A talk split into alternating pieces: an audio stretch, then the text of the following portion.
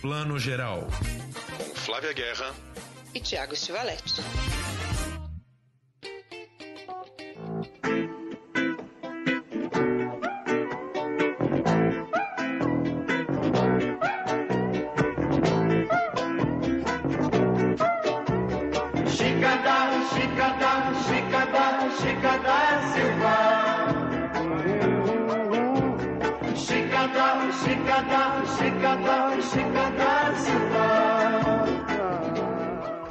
Boa tarde, boa noite para você que está escutando o Plano Geral, seu podcast de cinema, streaming, séries de TV, edição 106 começando, muitas novidades.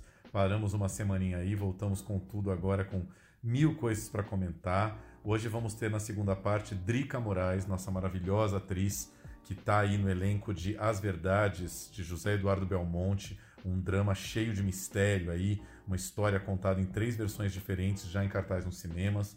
A Drica vai contar pra gente um pouco sobre o personagem dela, também vai falar um pouquinho sobre política, sobre como já definiu o voto dela e tudo. E a gente vai falar ainda de muito mais coisa. Temos aí na, no mundo das séries Westworld, temporada 4, que já está já estreou na HBO Max, para quem quiser ver, né, estreando aí um episódio por semana. Uh, American Crime Story Impeachment, a nova série de Ryan Murphy, faz tempo que a gente não falava de Ryan Murphy por aqui. E no lado dos filmes, do cinema, que a gente sempre tem que comentar também, além, claro, de O Acontecimento, o filme francês que até a gente já falou um pouquinho aqui, Leão de Ouro no Festival de Veneza, que estreia oficialmente no próximo dia 7, depois de passar pelo Festival Varilux. Para falar disso tudo, trago aqui, como sempre, Flávia Guerra, diretamente de Florianópolis hoje. Bem-vinda, meu amor. Olá, Tiago. Bom dia, boa tarde, boa noite. A gente para uma semaninha e o mundo desaba, né? Não, a gente não dá conta, a gente não tá dando. Esse, esse...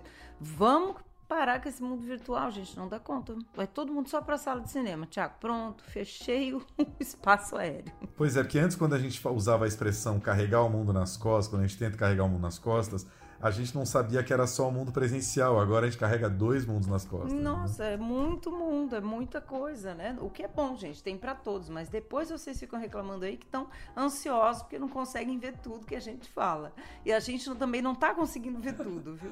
pois é. Agora, antes da gente começar nosso papo inteiro aqui, lembrando sempre, é, semana passada, aí segunda-feira, entrou no ar a nossa sessão especial aí, podcast especial Sessão Vitrine Tá? Mais um filme da sessão vitrine já está em cartaz desde a última quinta-feira. Primeiro filme brasileiro desse ano aí, que é o Seguindo Todos os Protocolos, do Fábio Leal. Uma delícia de filme pernambucano, gente. Uma história simples, mas uma história tão bem contada, assim. Filme para rir e para chorar. A história aí do rapaz que passou a pandemia trancado em casa, sozinho, cheio de carências sexuais e afetivas, mas ao mesmo tempo bastante hipocondríaco aí, né? Querendo tomar cuidado com a Covid. Batemos um papo maravilhoso com o Fábio Leal que vive o protagonista também, e esse episódio já está no ar, não é isso? Isso mesmo, está nas nossas redes, está no nosso Spotify, tem post no nosso Instagram, Plano Geral Underline Podcast.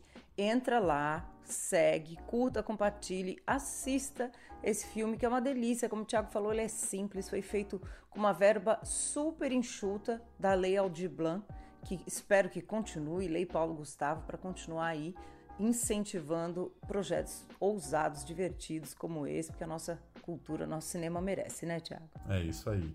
Flavinha, vamos começar por séries. Quero que você comente um pouco aqui. Eu não vi ainda, sei que você já viu bastante coisa de Westworld, quarta temporada. Westworld, para quem não lembra, essa série maravilhosa da HBO, me ajuda a explicar um pouquinho aqui, mas tem esse mundo maravilhoso onde né, as pessoas são robôs, você tem aí humanos misturados com androides, mil dilemas da ciência, como que esses robôs interagem com os seres humanos, os robôs acabam se humanizando um pouco. O que que começa a rolar mais aí nessa quarta temporada? Conta pra gente. Então, abre aí o PowerPoint, né, o infográfico em 3D, porque Westworld é dessas, né? Eu acho que o Westworld só perde pro Dark, aquela série alemã, que essa daí eu tenho que assistir de novo e ir fazendo anotações, porque essa daí chega uma hora que eu desisto, eu, eu, eu apenas sim, só sentir.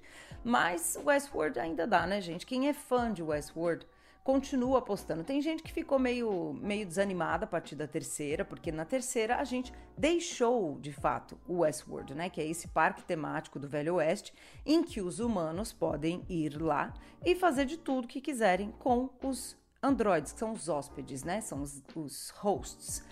eles podem fazer de tudo sem sofrer nenhum problema moral. Na teoria, eles não têm culpa também, né? Porque eles estão fazendo de tudo, violentando, matando, espancando, enfim, brigando, lutando com robôs. Só que, como disse o Tiago, os robôs adquirem a ciência, né? A ciência ou eles adquirem consciência, adquirem emoções, sofrem, morrem infinitas vezes nesse parque, como se fosse um videogame, só que eles são, né? Não é de carne e osso, né? É de, de, de, de metal e pele.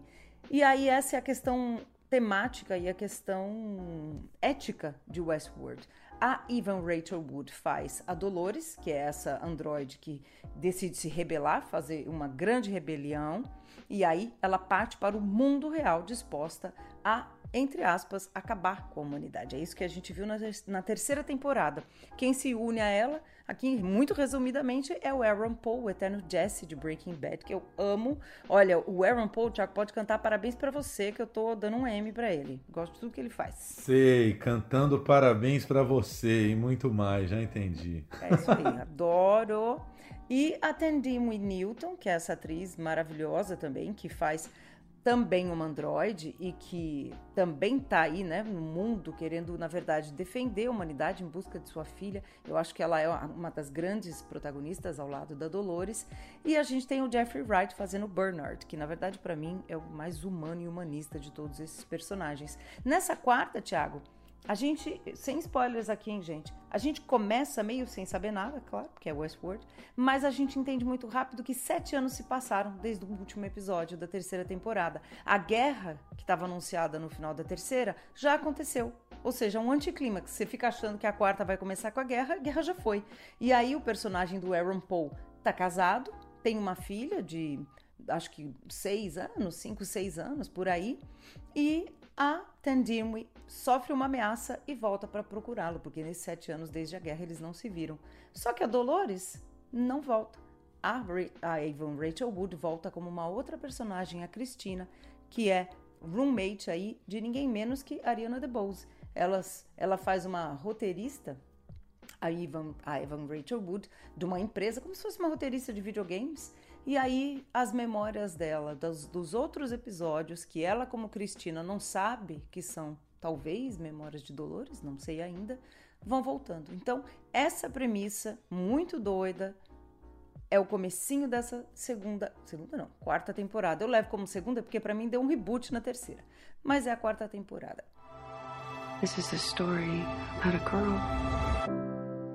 Every single day she wakes up the more she sees it, but nobody else can.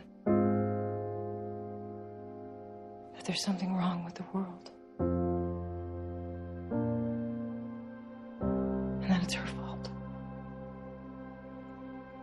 Is this girl's name?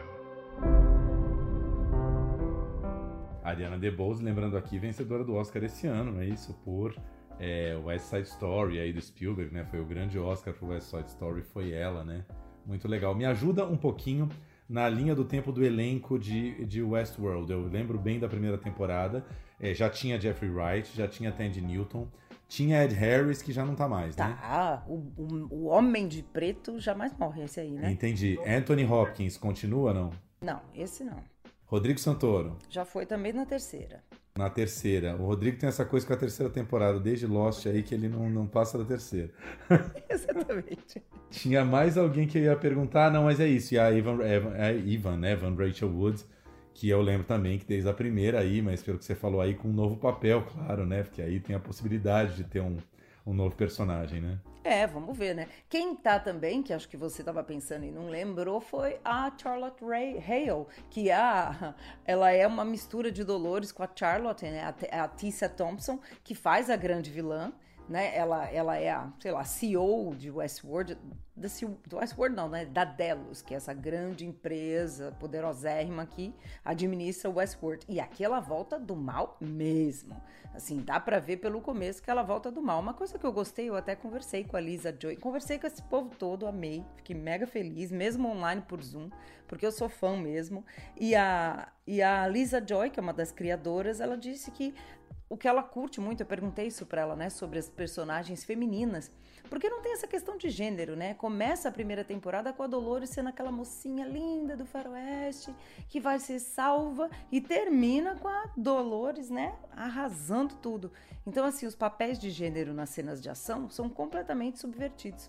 E a Lisa comentou também que dessa vez a Charlotte também vai começar a questionar essa questão deles terem a aparência de humano e ela ter que se comportar como uma mulher cis, né? Enfim, uma mulher, sendo que ela é uma androide, ela pode ser o que ela quiser. Então eu, eu curto Westworld porque quando você acha que eles pararam de viajar, aí ela vai um pouquinho para frente, entendeu? Eu adoro assim. É, roteirista americano tem essa coisa maravilhosa que eles vão pegar uma série que já está estabelecida, aí eles pegam os temas do momento, como as questões de gênero, e eles colocam dentro da série e não parece tão absurdo assim, né? Se a gente for fazer, o negócio fica fica canhestro, fica estranho. Eles fazem de um jeito que né? É tipo, é orgânico, praticamente orgânico dentro da história. Mas eu amo essa liberdade. Tudo bem, né, gente? Tá falando aqui de uma série da HBO, HBO Max agora, que, né, o orçamento é um pouquinho acima aí, né, das nossas, mas assim, eu acho maravilhoso, assim, que senta ela e, o, e os outros criadores, os outros roteiristas, falam, gente, vamos, vamos criar, vamos pegar essa sala de roteirista aqui e vamos viajar.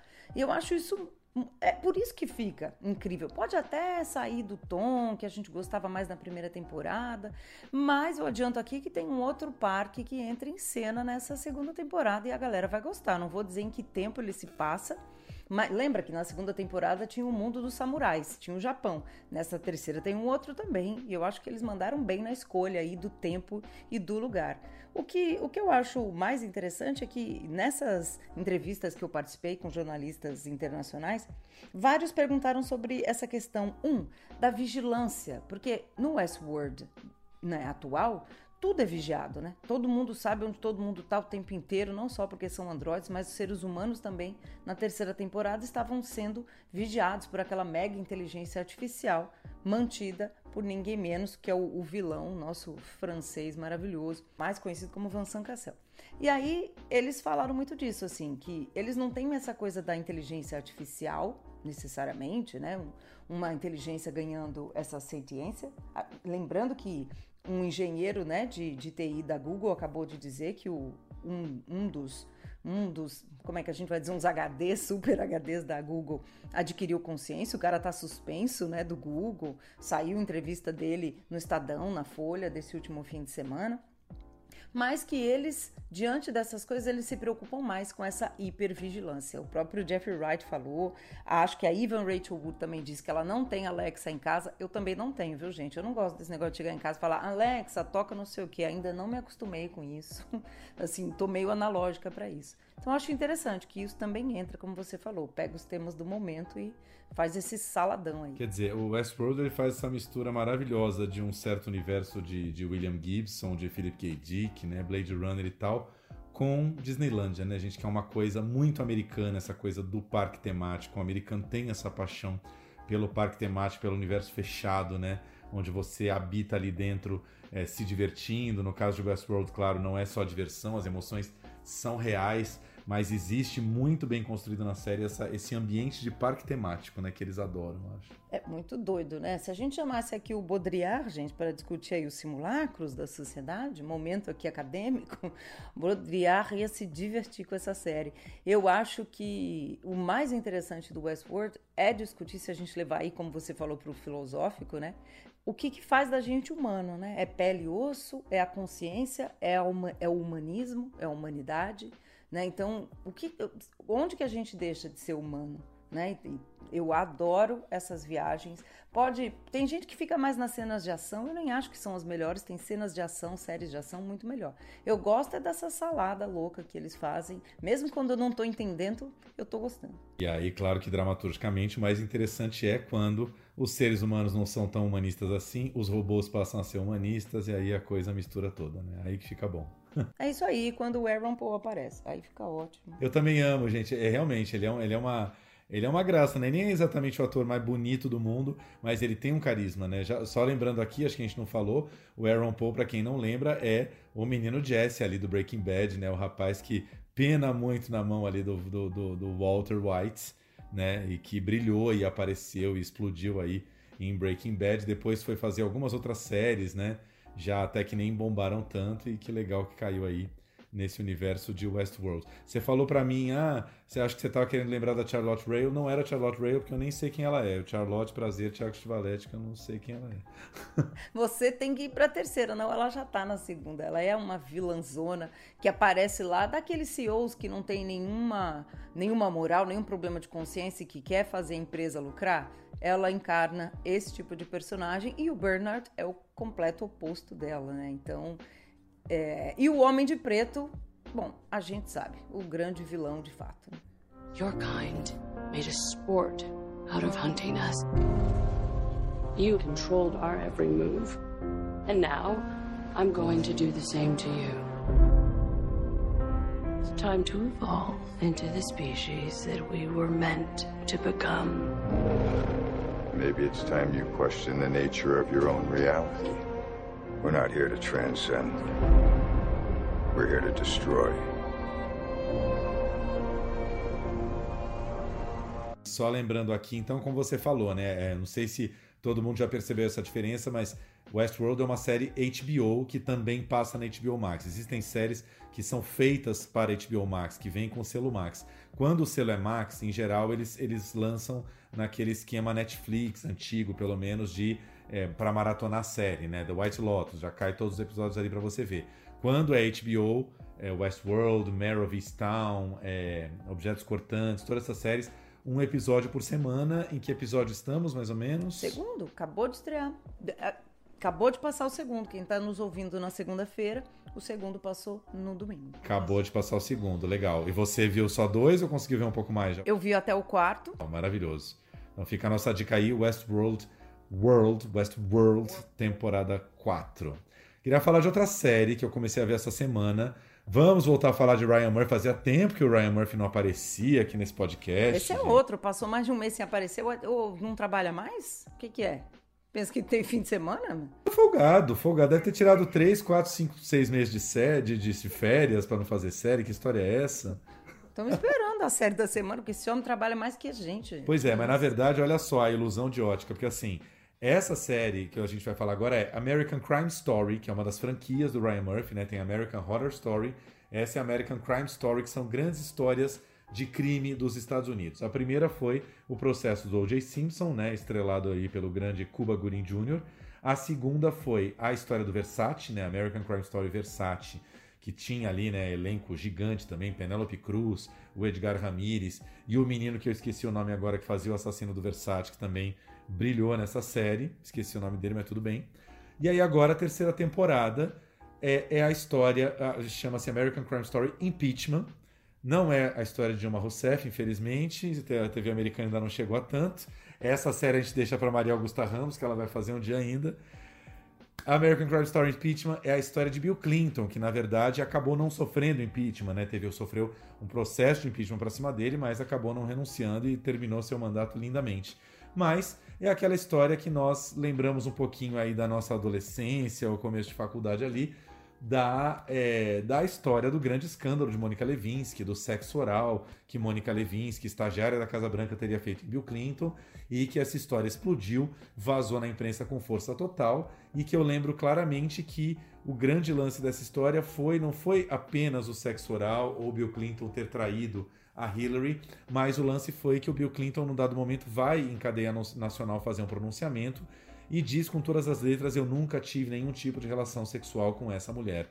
E aí, quando a coisa se comprova, a questão toda pesada contra ele é que ele mentiu em cadeia nacional, ou seja, cometeu crime de perjúrio, alguma coisa assim, né? Quer dizer, um presidente comprovadamente mentiu em cadeia nacional. Olha só que coisa, né? Nos anos 90, um presidente mentir em cadeia nacional dava, dava todo esse auê, né? Que coisa louca. Pois né? é, né? Já outros, quando dizem que a pandemia é só uma gripezinha, continuam aí sem processo de impeachment nenhum. 45 processos de impeachment na bunda do Arthur Lira e nada acontece. Né? Desculpa, gente, só. A gente tá gravando tarde, gente. A gente vai começar a delirar em cima dos assuntos aqui, perdão, mas tudo bem. Voltando ao impeachment do Bill Clinton. Cara, é, é, muito louco como assim, essa, essa temporada tem muito a cara da primeira, da do O.J. Simpson. No sentido de, parece um novelão da Record, as maquiagens são todas pesadas, é, tem a coisa já de fazer uma reconstituição de um certo penteado e figurino dos anos 90, que hoje já soa muito pesado pra gente, Mas você tem é, coisas muito malucas como o Clive Owen vivendo Bill Clinton, e aí você tem mil próteses em cima do Clive Owen, e ainda assim ele não fica parecido com o Bill Clinton, porque ele é o Clive Owen que a gente conhece. Tudo que ele pode fazer de composição, ele tá fantástico, ele faz uma voz meio meio meio rouca, meio meio assim manhosa que o Bill Clinton tinha, um jeito muito sedutor de falar. Ele copia a perfeição, mas a coisa facial ali fica meio, meio estranha. Outro, outro caso também estridente na série. Uh, Sarah Paulson, grande atriz de Ryan Murphy, que fez tudo, fez todos os American Horror Story, mais conhecida como a enfermeira Ratched da série Ratched da Netflix, né? Uma super atriz que é fidelíssima ao Ryan Murphy. Eu amo isso nela. Sarah Paulson é uma atriz de televisão. Ela não tá nem aí para brilhar no cinema. Ela é fiel ao Ryan Murphy. O que o Ryan Murphy pedir para ela fazer, ela vai lá e faz. E nesse, nesse, nessa série ela vive a Linda Tripp, que foi uma peça-chave dessa história. Uma assessora da Casa Branca que, num dado momento, foi queimada, foi mandada para o Pentágono, morreu de rancores com a administração Clinton e ela conhece a Mônica Levinsky por acaso ali nas estruturas do Pentágono e se aproxima da Mônica justamente para escavar esse escândalo e ferrar o presidente. A Sarah Paulson também está irreconhecível com aquelas ombreiras, assim, meio ainda quase anos 80, que a Linda Tripp ainda usava. Uma peruca pesadíssima, uma prótese no rosto. Você demora muito para ver que é a Sarah Paulson, mas fantástica também, que faz uma composição que você mal reconhece ela.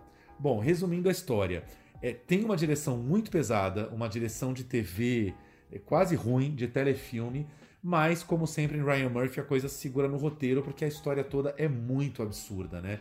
O, o, Bill Clinton, é legal a gente lembrar essa semana, é quase como se fosse ali o Pedro Maluco da Caixa Econômica Federal, né? O cara tava ali, ele, ele bulinava, ele ia para cima das mulheres, assim, contando com a sua imunidade de presidente. Até que essa história começou a vazar e não chega aos pés do Me Too, né? não chega aquele volume de, de vítimas que se juntaram no escândalo do Me Too, mas o fato é que começaram a surgir dois, três, quatro casos que ajudaram a minar muito a credibilidade do Bill Clinton. Né? Então essa história toda contada com uma certa cafonice e aquela, aquela, aquele witch, aquela perversidade que o Ryan Murphy tem, você vê o gosto que ele tem de ir contando essa história absurda, gente. Olha que história absurda. Aí surge uma outra mulher lá da Califórnia, também falando que um dia Bill Clinton chamou ela para um quarto de hotel. É tudo muito absurdo, mas era tudo verdade, né? Aconteceu de verdade e foi esse escândalo muito maluco que, que assolou aí a administração do Bill Clinton. E é interessante ver essa série, não sei quem acompanhou, mas quem viu a recente Gaslit aí, que é a série do Stars Play com a Julia Roberts, é interessante comparar. Gaslit é uma série infinitamente melhor, mas Gaslit falava de um escândalo republicano, né, que foi o escândalo Watergate do Nixon, e essa agora dá conta de um escândalo democrata para ver que não tem santo em lado nenhum, né? As you no doubt heard, you get to work in the West Wing as of this morning. You're going to be working right beside the people who run the world.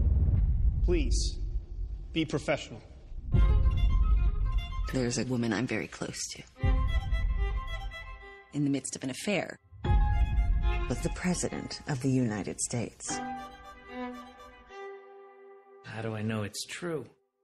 É incrível, né? A gente falou disso no nosso episódio do Amigo Secreto, né? Que é o, documentário da, da Maria Augusta Ramos, que o Tiago falou que um dia dirige a série aí, ficção, como os Estados Unidos, é isso que o Tiago sempre traz aqui, que eu adoro quando você fala, né? Não é essa esquerda, direita e etc., mas é contar a história, né? Então, como as histórias são contadas, né? Os republicanos ganham séries sobre suas entranhas, os democratas ganham séries sobre, né, seus casos, e isso é bom para todo mundo, porque a gente vai aprendendo ao mesmo tempo, né, sobre as histórias e rever essas figuras. Eu acho isso incrível. E, pra, e só um comentário fashion aqui, eu tô adorando esse revival de anos 80 e 90. Porque a gente percebe o quanto a gente já tá velho, né, Tiago? Fazer o quê? Mas essa moda já tá vintage, né? Só queria dizer. Lembrar o último, o, o, a, essa série, Os Olhos de Tammy Faye, né? Com a Jessica Chastain, que levou o Oscar de melhor figurino, não por acaso, e melhor atriz, que é maravilhoso, né? O filme começa lá atrás, mas a década de 80 e a de 90 é incrível o figurino dela. E aí eu deixo só um comentário aqui de uma série que vai estrear na Apple nessa sexta-feira, chama Blackbird, com Taron Egerton. E ele se passa nessa, nessa década de 90 e os figurinos são maravilhosos também, eu amo. E tem uma atriz que eu nunca tinha visto essa atriz trabalhar, ela se chama Sepide, Sepide Moaf, E ela faz uma investigadora, Tiago, você não sabe o tamanho do topete dessa mulher. Aí eu lembrei que realmente nos anos 90 a gente usava uns topetes de 2 metros de altura. Como é que a mulherada conseguia? Então, assim, eu adoro a moda dessa época. Só por isso eu já acho divertido. É, e tá muito longe mesmo, né? Se você pensar, os anos 90 terminaram há 23 anos, então realmente, e a gente como a gente sempre olha para trás de 20, 20 anos, né? Eu lembro que nos anos 90 tava todo mundo olhando os anos 70, né? A coisa volta mesmo. Agora só para terminar do Ryan Murphy, eu fiquei pensando nisso, né, de não fiquei pensando no impeachment da Dilma, mas falei, cara, imagina o Ryan Murphy cair no Brasil. Ele ia amar fazer uma série sobre o período Collor, gente. Imagina aquele período, Casa da Dinda, irmão que vai a público detonar irmão, irmão que morre com tumor na cabeça, é, assassinato de PC Faria. Gente, ou, assim, a fase Collor do Brasil rende pelo menos três temporadas, assim, é muito maravilhoso. Rende o filme do Scorsese. Se o Scorsese tivesse nascido aqui, vocês iam ver as histórias que ia ter. Ele ganhava 25 Oscars. Então fica, fica aqui o nosso convite, qual vai ser o streaming de culhão no Brasil pra fazer a série do Collor? Não sei, aí pegar, não sei se um Marco Rica, Talvez um Chai Suede. Chai Suede tá um pouco novinho, né? Mas acho que tem que ser um bonitão, assim, para fazer o Collor, né? Eu acho que podia ser o Infante lá do Porta dos Fundos, que tem um quê... Tem um quê cômico, entendeu? Tem um quê de bonitão. Eu acho que ia ficar legal ele de Collor, eu ia curtir. Com certeza. E Luiz Lobianco com PC Farias, que tal? Olha Pode só. Rafael é fã de Luiz Lobianco. Eu adoro, gente. Tem uma turma lá da Globo, assim, que a nossa diversão preferida é ficar fazendo casting. É uma delícia. Você pega um negócio e fica montando casting, assim, que ator que cabe no papel. Gente, quero fazer isso. Me põe nesse grupo. Muito bom. Então, falei aqui, né? Falei, falei, falei. American Crime Story Impeachment. Olha que louco. É uma série do final do ano passado, mas que acaba de chegar ao Brasil pela plataforma Star Plus, gente. Lembrem-se, não confundir Stars Play, Stars Play com Z com Star Plus. Stars Play é a, é a plataforma onde está Gaslit, a série da Julia Roberts. Star Plus é aquela plataforma que chegou bem forte, que está passando, por exemplo, a última temporada de This Is Us, que acabou de terminar nos Estados Unidos, é o carro-chefe lá da plataforma. Acabou de lançar essa série do impeachment, tá com os filmes maravilhosos, enfim, plataforma forte que chegou chegando aí também. E como é que entra nessa plataforma que você já ensinou? Entra pela, pela Apple ou entra pela. Não, isso é Stars Play. A Star Plus é, pode buscar direto Star Plus mesmo, escreve starplus.com.br que você chega no, no site aqui, quer ver? É isso mesmo, starplus.com, você já cai ali. É uma plataforma meio é, prima, irmã da Disney Plus. Eu, pelo que eu entendi, ela é meio do grupo Disney, só que ela é separada, ou seja, até existe um combo ali, mas você tem duas plataformas diferentes para assinar. A Disney Plus tem mais todo o carro-chefe da Disney, as coisas famílias, heróis da Marvel, não sei o quê. E a Star Plus tá mais com esse conteúdo adulto, séries adultas, filmes adultos, coisa e tal. Obrigada, viu, filho? Minha tia tá agradecendo aqui. é isso, né? É muita plata. Gente, não pense se a gente ficar aqui arrotando aqui como se a gente tivesse toda essa, essa sabedoria de plataforma. Até a gente se perde, porque é muita plataforma, né? A gente fica confuso mesmo, né? Não, precisa de infográfico também. Exatamente. Vamos, vamos para cinema agora um pouquinho. Dois recadinhos rápidos. Primeiro, que a gente não queria esquecer de falar, né, Flavinha? Uma mostra maravilhosa que está começando na Cinemateca de São Paulo, Cinemateca Brasileira, que reabriu gloriosamente aí já faz algumas semanas. Mostra espetáculo polêmica cultura na Cinemateca a partir desta quarta-feira, dia 6 de julho. E nesse dia 6 vai ter a cerimônia de abertura da mostra com nada menos que um filme. Um filme não, né? Um filme todo mundo já viu, mas a cópia que só a Flávia viu em Cannes até agora, que é Deus e o Diabo na Terra do Sol, de Glauber Rocha, talvez aí o nosso maior clássico, numa cópia 4K. Você viu, né? Eu vi, eu vi. Aliás, essa é uma grande pergunta, né, que muita gente se faz e me faz e te faz, qual que é o nosso filme preferido do Glauber, né? Eu acho que Deus e o Diabo na Terra do Sol é o filme mais, talvez a essência brasileira, né, no, no espírito, né, do, do nosso folclore Folclore no melhor sentido, nosso imaginário, o sertão, né? E todas as forças que movem aí esse Brasil arcaico ainda ali no sertão.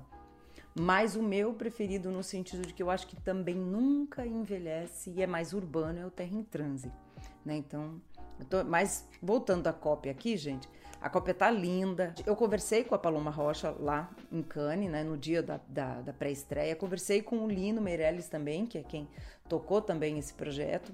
E, a, e os dois comentaram isso, assim, a cópia tá aquilo, quando ela, ela sofre, né, a cópia da película sofre a, essa grande repaginada, limpeza, esse restauro, ela volta até mais límpida, né? Muita gente com certeza vai ver esse filme com uma cópia mais pura mesmo, sabe? Assim, do que viu muitas vezes quando a película já tinha um tempo, foi passando em festivais, foi rodando. Então a película é física, ela sofre, né?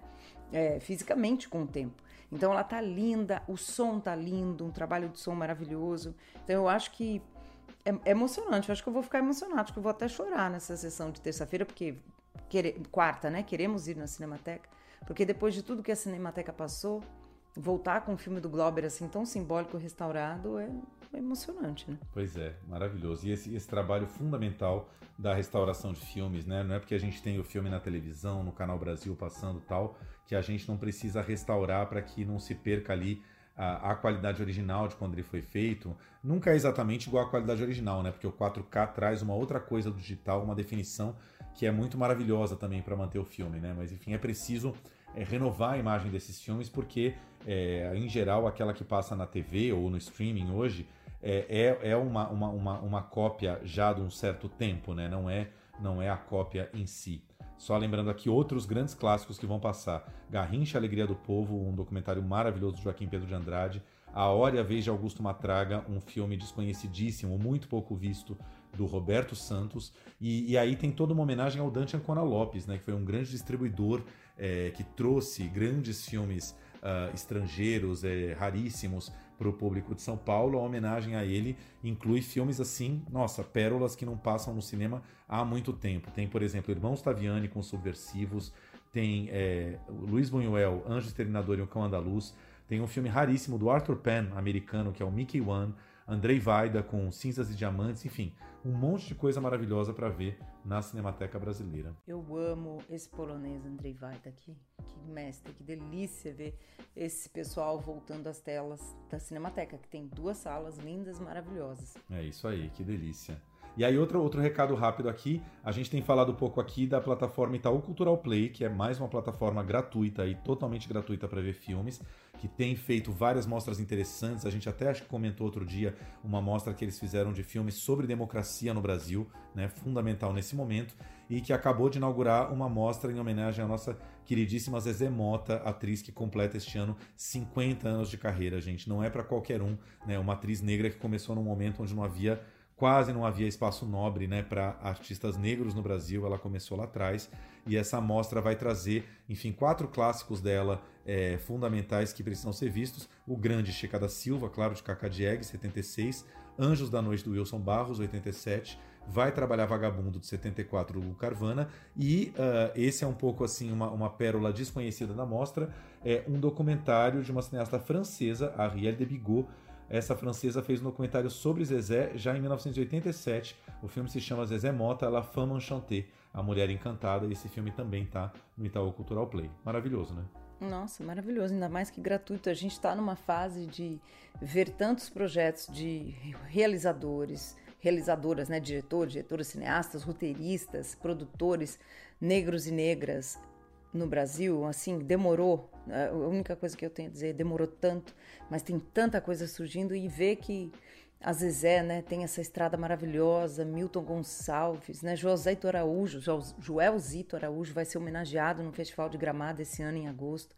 Então, assim, que, que bom, né? Acho que é um mínimo, é a justiça histórica sendo feita aí. Com certeza. Fica aqui então essas nossas duas dicas nossas nossas dicas de hashtag haja tempo, gente, que é isso, haja tempo, é muita coisa para ver, mas assim, não tem desculpa, né? Mesmo quem tá em casa, é isso que a gente tá falando. Quer ir na Cinemateca? Tem coisa maravilhosa. Quer ficar em casa? Tem filme clássico também, né? Não tem desculpa pra. Ah, não tô podendo ir no cinema, não tem filme clássico. Tem também em todos os lugares para ver, né? É, para de ver vídeo de gato, como eu né? Para de ver vídeo de extração de cravo e, dá para ver cineminha. Dá pra, você sabe, né? Que vídeo de extração de cravo tá sendo um hit aí no Reels, gente. Vê, vê só isso, né? E só dando uma dica aqui é, de estreias de cinema, um filme que acabou de passar pelo Festival Varilux de Cinema, ainda está passando, mas estreia oficialmente em salas de todo o país nesta quinta-feira, dia 7, é o francês O Acontecimento, Leão de Ouro no Festival de Veneza, que toca num tema que está completamente na mídia esses dias, infelizmente, né, Flavinha? Fala um pouco.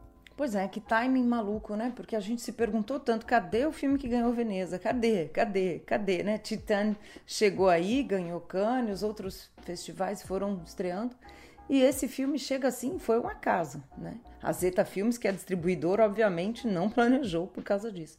Mas o filme fala de aborto, né, gente? Na verdade, como diz a Audrey Diwan, a diretora, o filme fala de liberdade, né? No caso, essa jovem, que é uma universitária de uma família humilde, está fazendo literatura, estudando literatura. Então, ela é a primeira geração nos anos 60 que vai sair dessa condição de vida muito difícil do campo para né, ter uma vida acadêmica. Ela quer ser autora, quer ser professora universitária, quando ela se vê grávida, né, sem planejar.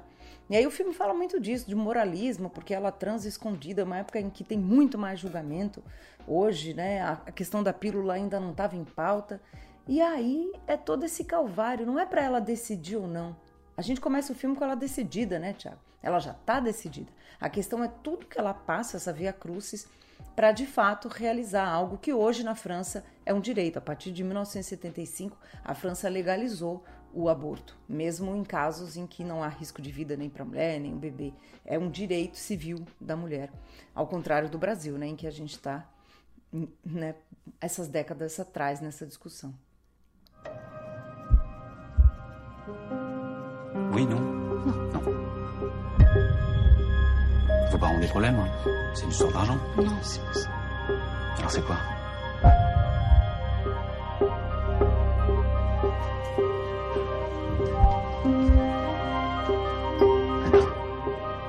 Il vaudrait mieux que vous notre remonte. Je crois que c'est comme ça que tu vas les avoir, tes examens. Tu connais quoi, toi, aux examens?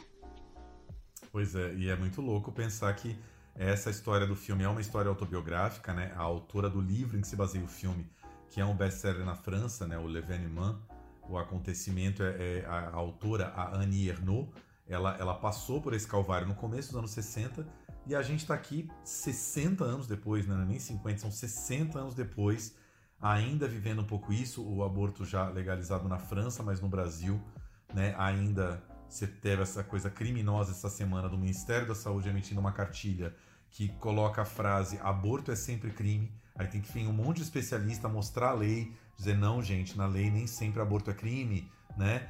É, quer dizer, é um Ministério da Saúde que não diz que estupro é sempre crime, mas diz que aborto é sempre crime. É inacreditável, porque a questão aqui é que essas pessoas que afirmam isso, elas estão passando por cima da lei brasileira, que diz respeito a todos nós, por uma questão do que elas acham que é crime. E o que a gente define que é crime tem que ser definido em discussão em sociedade. Né? E não porque eu acho, minha, minha bancada acha. Então isso é muito perigoso, porque isso diz respeito a como funciona a democracia. Né? É mais ainda além da questão de não ter consideração pelo que as mulheres têm a dizer, pelo que as mulheres acham, né? Todas as mulheres não só um, uma determinada parte. Então, a questão, novamente, aqui, quando o Tiago fala isso, e eu também, é a liberdade e a democracia. Não é o que o aborto é ou não é para cada um como concepção de indivíduo e até humana e religiosa que a gente respeita. É questão que o Estado é laico. Pois é, então acho que a questão toda é essa, é passar por cima da lei e é uma grande negação dessa, dessa, dessa onda religiosa que a gente tem vivido, né? Uma onda evangélica, uma onda cristã, que aí entra numa negação do tipo, né, a nossa crença tem que estar acima da lei. Então, se a gente acha que aborto é sempre crime, não importa o que a lei diz, né? A gente chegou nesse ponto de, de ter que ficar é, batendo a lei na cara das pessoas, né? Do tipo, ó, essa lei não foi mudada ainda, espero que nunca seja mudada. É assim dessa maneira. Precisa ser ampliada, inclusive, né, o direito ao aborto, mas é, você hoje pegar o pouco que a lei oferece em termos de direito ao aborto e ainda pisar em cima disso é, é um crime assim inafiançável, digamos assim. Né?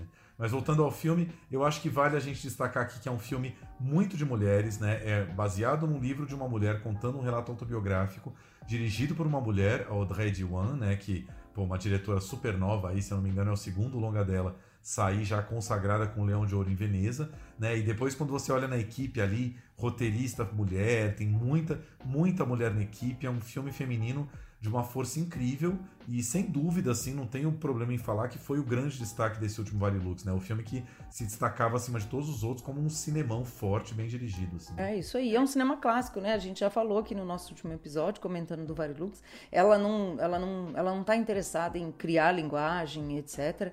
Porque esse assunto já é tão complexo que com a maior simplicidade que ela mostrar, melhor. Mas ela, ela mesma falou na coletiva de imprensa em Veneza que o que ela, ela não queria que a gente assistisse a personagem. Ela queria que a gente fosse a personagem. Um cinema assim de sensorial mesmo, de você se colocar no lugar dessa jovem, né? Fisicamente, não só emocionalmente. Porque né, o físico conta muito né, nessa situação que ela, que ela se coloca. Então, eu acho, eu achei um filme super forte, super forte e super atual. Qu'est-ce que tu cherches exactement De l'aide. La loi ne fait pas de cadeaux. Tu veux finir en prison avec elle Tu crois que c'est comme ça qu'on règle les problèmes d'une vie Je la règle comme je peux, moi. Vous n'avez pas le choix. Il faut l'accepter. Le corps réagit mal. Il peut y avoir des complications. C'est un risque, c'est payé.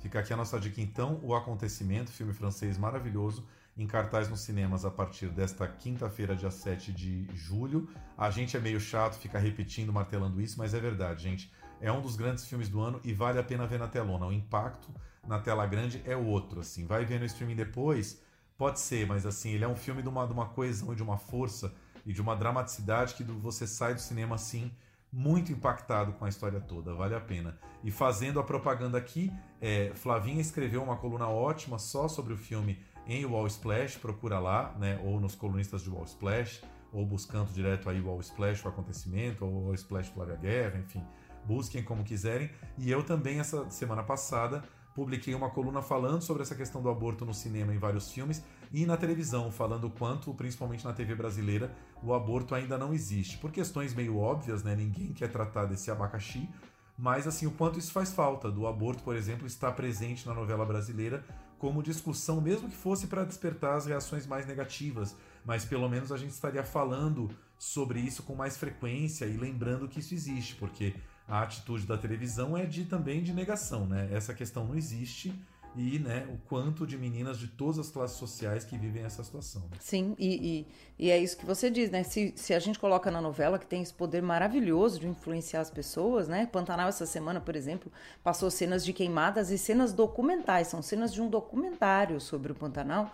Você traz à tona, né, com, com poder dramático, toda uma situação. Então, é isso que o Tiago falou, não é questão de concordar, não é, ninguém concorda com o aborto, ninguém é a favor do aborto, mas a gente precisa falar de algo que existe, que é uma questão de saúde pública no Brasil também. Então, o cinema está aí para isso, também a TV também, né, as novelas. É isso aí.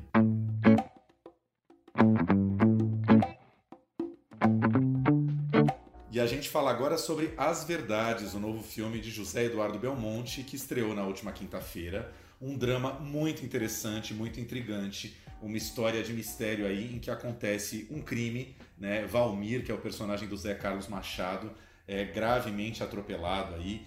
E, e a gente vai ver ao longo do filme três versões dessa história, né? Uma contada do ponto de vista da Francisca, que é a personagem da Bianca Bin, Uh, outra versão contada pelo Cícero, que é um matador de aluguel vivido pelo Tomás Aquino, que todo mundo lembra como o pacote do filme Bacurau, e a terceira versão do próprio Valmir já no hospital. O filme estreou nesta última quinta-feira e tem no elenco também a nossa querida, maravilhosa Drica Moraes, fazendo aí a mãe da Francisca, um papel que parece pequeno no começo, parece que não vai dar nada, de repente a dona Amara, que é a personagem dela, vai crescendo aí ao longo do filme. E eu converso agora com a Drica, que é, enfim, dispensa muitas apresentações, mas uma das maiores atrizes da sua geração. Eu gosto muito de lembrar aqui de As Meninas, que é um filme da retomada ali, 1995. Ela já com a Adriana Esteves ali, né? As duas hoje trabalhando muito juntas também. E vários outros filmes, né? Tá no Bem Amado. Muita gente lembra dela também em Bruna Surfistinha, uh, Getúlio, em que ela faz a filha de Getúlio Vargas, Alzira Vargas, numa, num trabalho inesquecível, e mais recentemente aí o Banquete da Daniela Thomas e Rasga Coração do Jorge Furtado. Drica, muito bem-vinda aqui ao Plano Geral. Ah, muito obrigada. Que prazer estar aqui conversando com você sobre cinema. Pois é, o prazer é todo meu. Queria te perguntar primeiro Como é que foi um pouco essa, essa conversa com o José Eduardo Belmonte, é um diretor de Brasília que filma muito, né? faz quase um filme por ano. Já tinha aí uma, uma, uma paquerinha de vocês ou o convite veio específico para esse filme? É, pois é, é eu era fã do, do, Zé desde aquele filme A Concepção, né? Tô, que é um filme muito louco que ele rodou em Brasília. E quando eu vi esse filme, eu fiquei totalmente estarrecida, assim. Fiquei pensando, me perguntando como é que teria sido o processo, né, de feitura daquele filme, onde as pessoas estavam tão despojadas e aparentando tanta tanto improviso, né? Você não via muito assim onde estava o diálogo, onde estava a marca, o texto. Você não conseguia imaginar no papel que seria aquela história que a gente estava vendo. Eu falei, o dia que o telefone tocar e for esse cara, eu vou fazer nem que seja uma ponta, né? Um, um, um, uma coisa qualquer, porque eu tinha muito interesse no processo dele. E realmente foi uma das coisas mais incríveis, foi a nossa sala de ensaio, sabe? É, a gente ensaiou umas três semanas, depois gravou em mais três.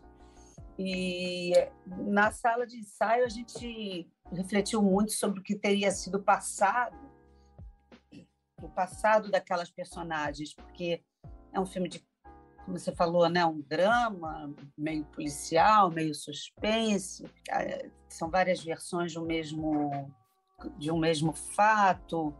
E a gente precisava construir entre nós um passado que fosse crível para todas as versões, né? Então a gente fez assim quase como um teatro mesmo. A gente entrou no teatro Poeira e um dia ele falou: "Drica, dá o aquecimento". E aí eu dei um aquecimento, falei: "Nossa, parece teatro". Foi muito legal. E, e ali aí foi esse encontro, assim, reescrevemos muitos diálogos, muita coisa ele resolveu na imagem, né? Depois, além de tudo, ele é um grande montador, porque ele tirou cena, ele botou coisa, ele botou, ele propôs assim, então é, é, que a gente fizesse cenas para o Lázaro, faz uns offs aí, inventa uns offs da sua cabeça, faz uns, dá uma improvisada aí nos textos. Para mim também ele pedia, dá umas improvisadas aí num texto que de repente eu boto em off. Então ele faz uma verdadeira alquimia, assim, uma verdadeira é, bordado com, com as imagens que ele vai tendo. Eu achei que foi um, foi um resultado muito interessante, sabe? Vocês filmaram em locação em outras cidades fora do Rio de Janeiro? Sim, a gente ensaiou no Rio, no Teatro Poeira, e filmamos em Maraú e Itacaré. Maraú é uma cidadezinha bem pequenininha, perto de Itacaré. É, é, na Bahia, né? no sul Bahia. da Bahia. Legal. Drica, é, você já falou um pouquinho aqui, é, eu amo o nome da sua personagem que é Amara, não é Mara, né? E Amara em português é, é sinônimo de amarga, né? E, e, ela é uma mulher amarga, muito angustiada. Eu queria, assim, é uma pergunta um pouco de, de, de, de espectador para atriz, assim. É, são pouquíssimas cenas, só que você já tem que entrar na sua primeira cena ali carregadíssima de todo esse passado da personagem, né? Como é que, como é que se constrói isso? Você, é, você cria todo um passado da personagem na cabeça para chegar ali carregado na primeira cena? Como é que é isso? É, isso, isso foi muito que a gente trabalhou, né? Como eu estava te dizendo em sala de ensaio, assim, o que, que ela carrega, né? Porque é, esse filme fala dessa herança maldita que sobrecai sobre as mulheres, né, de abandono, de abuso e, e de séculos, né, que isso vem sendo naturalizado, e por mais que a gente lute, que já tenhamos tido várias ondas feministas, é uma luta de muito tempo e que durará muito tempo, talvez o resto das nossas vidas e, e as outras que virão, porque acho que todo processo é, civilizatório ele é assim, né? Ele anda para frente, anda para trás, anda para frente, anda para trás. E a Amara, que é a amarga, que eu gostei como você falou dela, ela é uma, uma mãe abandonada nesse mundo de Deus, é, tendo que criar uma filha e precisando de apoio, um desespero profundo, né, uma solidão. É, quantos anos ela não deve ter também sofrido abuso e teve que engolir isso a fórceps e, e naturaliza isso porque não tem outro jeito, né? A gente sabe que aí no Brasil tem tantas mulheres assim, abandonadas à própria sorte, que se não tem alguém que toca nelas e fala, vamos denunciar, vamos falar, bota isso para fora, ela não vai botar para fora, ela vai morrer com aquele peso. E tem essa cena que eu acho que é um crescente, sem dar spoiler, mas é onde a personagem dá um grito, né? E esse grito é muito bonito vindo dela, vindo da assim da anciã dali da daquela pirâmide, né? Você tem as, as jovenzinhas de rua, as meninas de rua, tem a filha, tem a personagem da Bianca, que já é uma, uma mulher nova, jovem mulher, e é uma mulher mais velha, assim, né, de 50 anos. Então, assim, teve muito isso, sim, de carregar é, a ancestralidade da dor, não a dor em si, mas a dor de todas as mulheres do mundo. Um dia quieto, tudo tão quieto que parece que vai morrer. Acontecia muito mais coisa antigamente. Aí eu fui, voltei e tudo tá parado no mesmo lugar. Até agora eu não sei porque que eu voltei. Não é por nada não, mas achei bem feito o Valmir ser atropelado. Ele sentou um dia aqui nessa sua cadeira, né? Nunca engoli. É do tipo que vende a bará por acarajé. Já pensou ele, prefeito? Encontraram um homem atropelado no terreno aqui vizinho. Vocês não viram nada? Teve aqui o carro de Cícero. Tante, agora Carro você chegou a Cícero? Eu acho que você tocou num ponto importante que é assim. É, o, o silêncio das mulheres é, impotentes, sem poder, né? No caso do filme, o Valmir ainda é, é um homem que está crescendo em poder, né? Ele está querendo, a gente entende ali que ele quer se candidatar a prefeito e logo depois ser de- deputado ou senador, ou seja, ele é um, é um homem de certo poder na cidade e como se, se como, como se pode se levantar contra um homem desses? E aí aí vem esse silêncio da impotência que vai gerando toda uma dor, né? Acho que é um pouco isso. Sim, eu acho que é disso. O filme fala desse silêncio o tempo todo, né? Dessa incapacidade da mulher de, de- de se, de se deslocar dentro dessa, dessa situação de abuso, de, de, de, abuso de todos os sentidos, né? Moral, sexual, é, a dificuldade de, de, de, de medo, a dificuldade de, se insurgir contra essa situação, né? porque vai ficar desprotegida, porque não vai perder emprego, porque vai apanhar, porque vai morrer. Então, é, o silêncio faz parte da dor, né, dessas mulheres. Sim. Rodrica, eu falei aqui do As Meninas, né, um filme de 95, pelo que eu calculei aqui, você tinha 24 para 25 aninhos quando filmou, você era uma das meninas, né? É, como é que você vê a sua trajetória em cinema? Porque eu acho que cinema é muito como a vida, né? Você filmar, trabalhar como atriz de cinema na casa dos 20 anos, dos 30, dos 40, dos 50, é muito diferente, né? Como é que, como é que foi mudando esse bicho cinema na sua cabeça ao longo da vida? Ah, essa pergunta é ótima, porque eu, eu fiz muito pouco cinema, assim, na verdade. Eu, eu comecei no teatro, fiz muito teatro, sou bicho de teatro. É, depois, logo, eu fui para televisão e a televisão me absorveu. Nunca fui, nunca fui funcionária da Rede Globo, mas eu fiz muita coisa, muitos anos, fazendo novela, série. Na época não tinha nem série, né? mas especiais, coisas assim. E, e As Meninas foi um filme que eu fiz lá atrás, assim, meio perdido.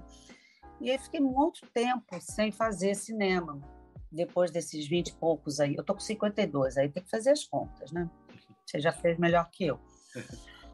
E aí continuei fazendo teatro, continuei fazendo televisão, séries, tive filho e tal, e nunca, nunca tinha. Cinema não tinha me pego, eu não tinha pego cinema. E aí depois eu, eu depois do. Qual foi o filme? Talvez depois que eu fiquei boa, tive doente, tive uma doença grave, né, que quase me levou, eu voltei fazendo Getúlio. E eu já tinha 40 anos, né? Então foi dos 20, os 30 não houve, não houve cinema na minha vida. Os 20 ti- ti- tiveram pouquíssimas ah, aventuras. E aí depois dos 40 eu comecei a fazer. Então eu tenho assim uns, uns 40, e- depois dos 42, né? Tô, eu tenho uns 10 anos assim, vamos dizer, de de cinema na minha vida, foi esses filmes todos que você elencou, né? O Bem Amado, que foi quando meu filho nasceu, inclusive. É, depois o Getúlio, depois o Banquete, o Rasga Coração, são filmes que eu tenho muito orgulho, eu gosto de todos eles. Eu gosto de todos os filmes que eu fiz, depois fiz também agora um que está inédito, que é o Pérola, um filme do Murilo Benício, sobre a peça do Mauro Razzi, uma peça de muito sucesso do Mauro Razzi. Sim. Não sei, não sei se o espectador conheceu ou ouviu falar do Mauro Razzi. Foi um dos Eu grandes teatros. Eu vi, eu tenho 44 anos, eu vi Pérola no teatro com Vera Holtz. Você vai ser a Vera Pérola? Você Pérola, Ah, você que legal. Pérola. E a direção é do Benício? É, Que é legal. um filme que também está para lançar agora esse ano também. E estava com as verdades e, o, e, o- e esse filme engatilhados aí pela travados pela pandemia. Então eu fiz uns seis, sete filmes muito muito significativos, sabe, nesses dez anos assim, desde que eu retomei a vida e o cinema retomou em mim e, e estamos nos retomando. Que ótimo. É, teatro, você está com algum projeto no momento? Não, teatro não. Eu estou enfiadona na televisão. Eu acabei de fazer uma série da, do- escrita pelo Lucas Paraíso, é, que também é meu parceiro lá no Sob Pressão, que eu estou nessa temporada que está no ar. É, chamada Os Outros. É uma série que fala também sobre, enfim, baseada um pouco naquele filme O Deus da Carnificina. Não sei se você conhece esse filme. São dois adolescentes que brigam e os pais vão tentar é, fazer as pazes. E no que, no que essas famílias entram em contato uma com a outra, há grande discussão e grande diferença de valores. E isso tudo se passa num condomínio que é na Barra da Tijuca, aqui na zona oeste do Rio de Janeiro, que é um lugar muito peculiar. Sim. Um lugar onde as pessoas têm valores muito peculiares. Sim. E eu faço a síndica desse condomínio muito peculiar. Uma síndica ligada com movimentos ilícitos, também muito peculiares da região. Hum. E Ou seja, é- você, você é a mediadora de um conflito impossível ali, quase. eu sou a mediadora do capeta. Muito bom. É, E aí fiz- terminei isso e caí direto na próxima novela das nove, que vai entrar aí depois de Pantanal. Então, aí vou virar uma maranhense, estou indo para o Maranhão daqui uns, umas semanas, virar. Você olha para mim e você fala o quê? Dica, uma maranhense típica, né? Muito bom. E, tá, e tá, você tá treinando sotaque, tudo? Tá vendo esse lado? Tô, tô aqui cheio de sotaque, de prosódia, toda trabalhada nos tu, tu queres, tu fazes, tu, tu fostes. É, uma, é, o, é o sotaque mais bonito do Brasil. Maravilhoso. E eu andei lendo, né? Saiu muito na internet, enfim, você vai fazer a mãe do Chai Suede, que é o vilão da trama, e saiu muito essa história de que existe talvez uma pegada é, Édipo e Jocasta, enfim, um, um desejo, uma, alguma, alguma latência dela em relação ao filho, isso vai ter, não? Na verdade, tem um pouco de toda essa coisa que toda mãe tem com, o filho, né? Essa, essa possessão, né? Essa adoração, esse amor é, sublime, terrível ao mesmo tempo, de projeção e tal. Né? Eu falei isso numa entrevista, mas é, um- é um pano de fundo, exato, para uma, para uma trama muito maior do que isso. É, ele é filho único de uma mãe que, que, que cresce numa miséria total e que é, sonha com ascendência social, então é, é mais por aí do que uma, uma, uma coisa assim, vamos dizer, um drama psicológico, uma coisa assim, é, mais aprofundada. Não, não é por aí, é uma comédia, na verdade, tem, muito mais de comédia nessa relação do que de qualquer outra coisa. Ah, Mas tem drama também, né? Estamos numa novela das nove, afinal de contas. Sim. o que eu acho muito legal do seu trabalho em TV, Drica, é que tem, tem umas raríssimas atrizes na Globo que conseguem desenvolver um, um longo trabalho em comédia, um longo trabalho em drama, e é o seu caso, né? Você tem papéis de comédia inesquecíveis, como Chocolate com Pimenta, e você tem, para mim, o melhor trabalho dos últimos anos em televisão, que é a Carolina de Verdades Secretas, né? Para quem não viu, é a história de uma mãe que né, se casa com um homem e depois descobre que esse homem está tendo um caso com a filha. E, nossa, assim, eu acho, acho a novela inteira, o, crescendo que você foi dando à personagem e aquele último capítulo, eu acho, assim, das coisas mais inesquecíveis da década, assim. assim. Eu amo você demais. Tava tudo o tempo todo aqui na minha frente. Vocês dois. Eu olhava, mas não queria enxergar. Eu queria acreditar nas pessoas que eu amo. Mãe, não atira, mãe. Não atira, por favor.